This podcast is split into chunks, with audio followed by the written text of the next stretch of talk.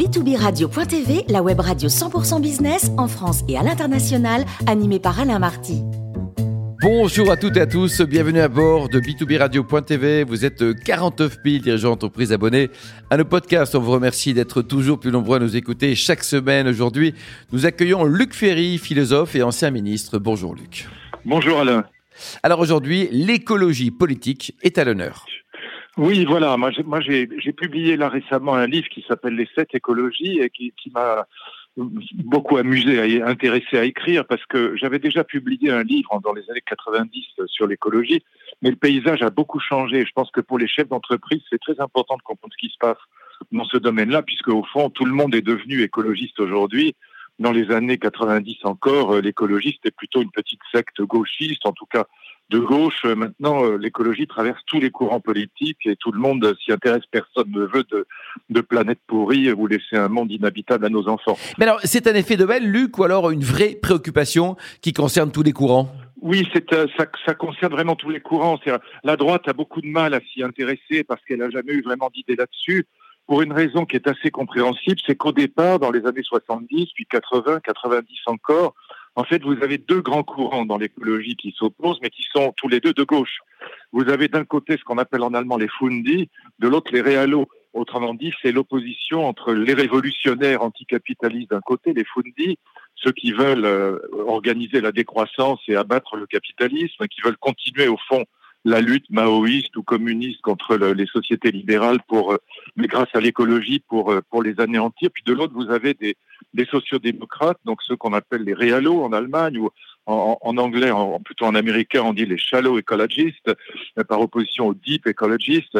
Eh bien, ces, ces, ces réalos, ces sociodémocrates, ils veulent simplement réformer le système, mais ils sont quand même socialistes ou sociodémocrates. Et puis la droite, au fond, elle, n'y connaît rien. Les chefs d'entreprise considèrent la plupart du temps que les écolos sont des emmerdeurs, pour dire les choses franchement.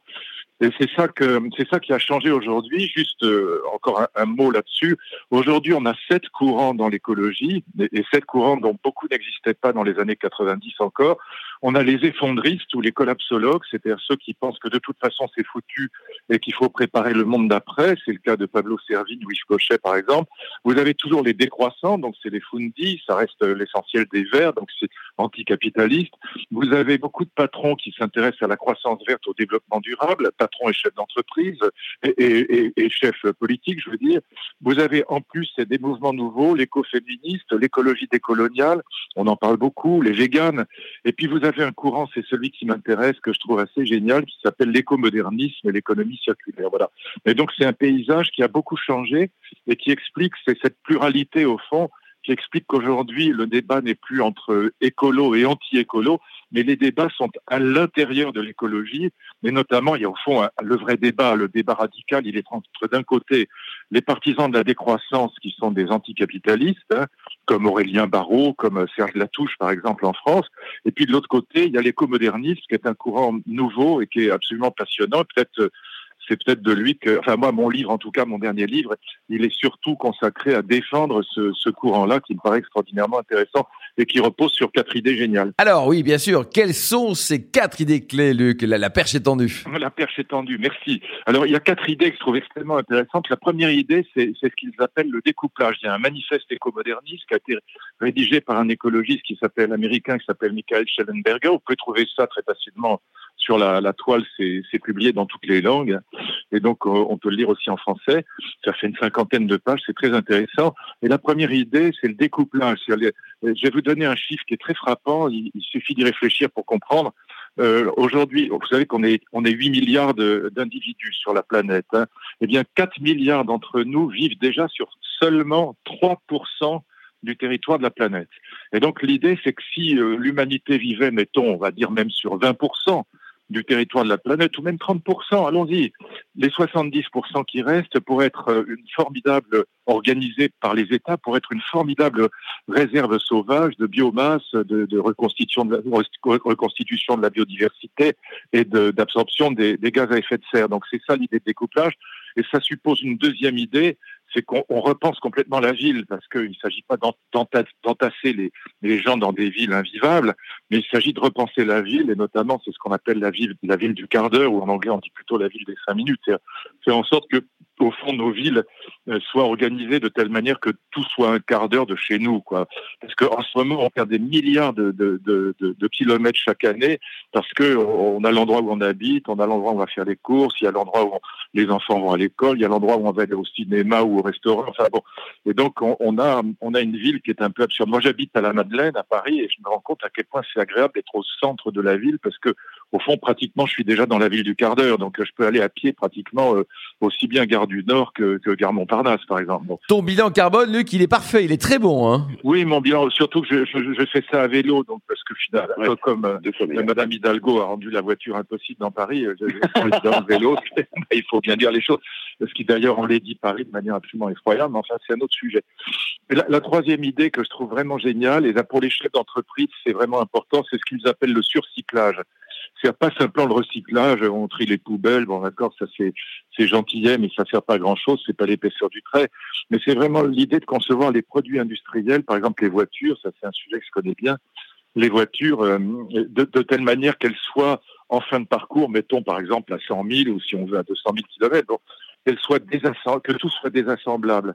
C'est-à-dire que vous avez dans les voitures aujourd'hui cinq aciers différents. Aujourd'hui, quand on recycle même ce que fait Audi, Mercedes, qui sont très en avance là-dessus, quand ils recyclent, ils recyclent tous les aciers en même temps, ce qui fait qu'au bout de trois recyclages, c'est une pâte à modeler qui est plus utilisable.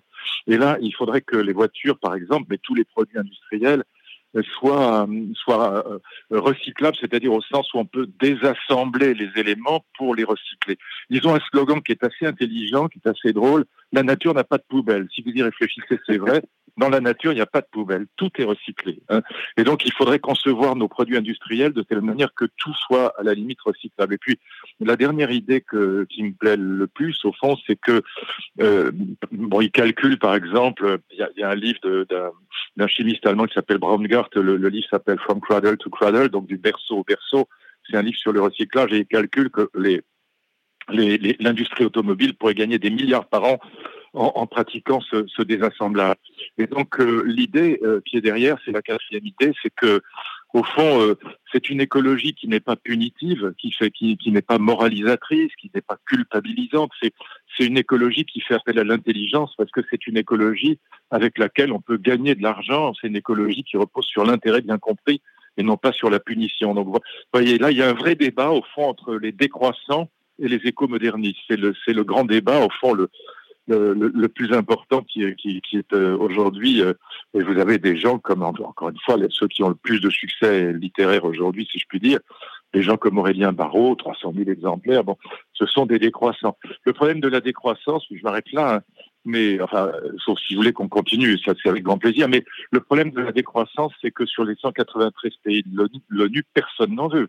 Là, on sort d'une crise, enfin, on n'en est pas encore sorti d'ailleurs, mais tout le monde cherche la croissance, hein, parce que la décroissance, c'est, par exemple, ce que dit Serge Latouche, qui est donc un, partisan fanatique de la décroissance, ben, il, dit quand même carrément, il a l'honnêteté de dire que c'est euh, une baisse de pouvoir d'achat pour tout le monde. Euh, c'est de la division par trois du pouvoir d'achat moyen des Français, par exemple. Vous avez vu avec les Gilets jaunes, euh, si vous annonciez, si vous étiez président de la République, vous annonciez comme bonne nouvelle, on va diviser votre pouvoir d'achat par trois dans le quart d'heure. Je pense que le gouvernement saute. Euh, oui, dans les deux minutes, euh, le titre retourne dans la case départ. Ça, c'est clair. Mais Luc, quelles sont les perspectives pour cette écologie politique? Alors, perspective à court terme, hein, 2022, est-ce que ça va être un, sujet de discussion pour notre futur président? Et après, en dépassant le cadre français à, à 5 ou 10 ans, quelles sont selon toi les grandes orientations? Oui, bien sûr, mais on voit bien, par exemple, le problème, par exemple, Joe Biden annonce un plan. Alors euh, bon, euh, au total, c'est même 6 milliards de 6 000 milliards de dollars. Bon, enfin le dernier plan, c'est 2 000 milliards de dollars. Bon, d'un côté, pour relancer l'économie, relancer la croissance, bon, et même aller vers la surchauffe. Donc c'est ça qu'il veut, la surchauffe pour vraiment à la fois obliger les entreprises à augmenter les salaires et puis obliger les, entreprises à employer, donc qu'on arrive au, au, plein emploi. Bon, et en même temps, il annonce euh, qu'il va s'occuper d'environnement, il revient dans des COP, etc. Bon, mais le problème, c'est comment vous faites les deux? Comment vous relancez la croissance dans un pays ultralibéral, quand même? Vous relancez le système capitaliste, et puis d'un autre côté, vous dites vous allez faire l'écologie. Bah, il n'y a qu'une seule solution, c'est l'écomodernisme. Donc pour les chefs d'entreprise ou pour les, les, politiques de droite, si je puis dire, enfin je dis de droite qui sont pas anticapitalistes, c'est ça que je veux dire. Eh ben, la seule solution, c'est l'écomodernisme. Et sinon, si vous dites comme Joe Biden, je mets 6 000 milliards de dollars dans l'économie capitaliste et puis à côté je vais faire de l'écologie, ben, vous faites comment? Euh, vous pouvez pas un décroissant vous dirait mais attendez c'est de la folie c'est complètement contradictoire. Vous pouvez pas faire à la fois de la croissance euh, à fond la caisse et en même temps dire que vous allez euh, faire de l'écologie. Donc comment on fait pour concilier les deux? Comment comment concilier la croissance et la, protection de l'environnement? Alors très souvent les chefs d'entreprise ou les politiques de droite disent oh, on va faire du développement durable mais ça, c'est pas sérieux, le développement durable. là, je sais que je vais choquer les chefs d'entreprise, mais le développement durable, en vérité, c'est de la décroissance molle. On vous dit, par exemple, vous n'allez pas prendre l'avion pour aller à Bordeaux. Mais excusez-moi, c'est complètement con le projet de la Convention climat, parce que c'est pas le millième du millième de l'épaisseur du trait en matière de réchauffement climatique. Donc, à la fois, on emmerde les gens, et en même temps, euh, ça sert à rien. Ça résout pas grand-chose. Voilà, évidemment. Voilà. Donc la décroissance euh, molle, c'est-à-dire le développement durable, la vérité, c'est que c'est pas au niveau du problème. Ça embête les gens, j'ai parlé un peu moins mal, ça embête les gens, mais c'est pas efficace, voyez. Donc, tandis que l'écomodernisme, c'est vraiment une rupture avec la conception linéaire des premières révolutions industrielles. Donc, c'est vraiment intéressant. Merci beaucoup, Luc Ferry, pour ce billet d'humeur consacré à l'écologie politique. Je rappelle que tu es philosophe et ancien ministre. On a le plaisir de te retrouver chaque mois à bord de b2b radio.tv. À lundi prochain.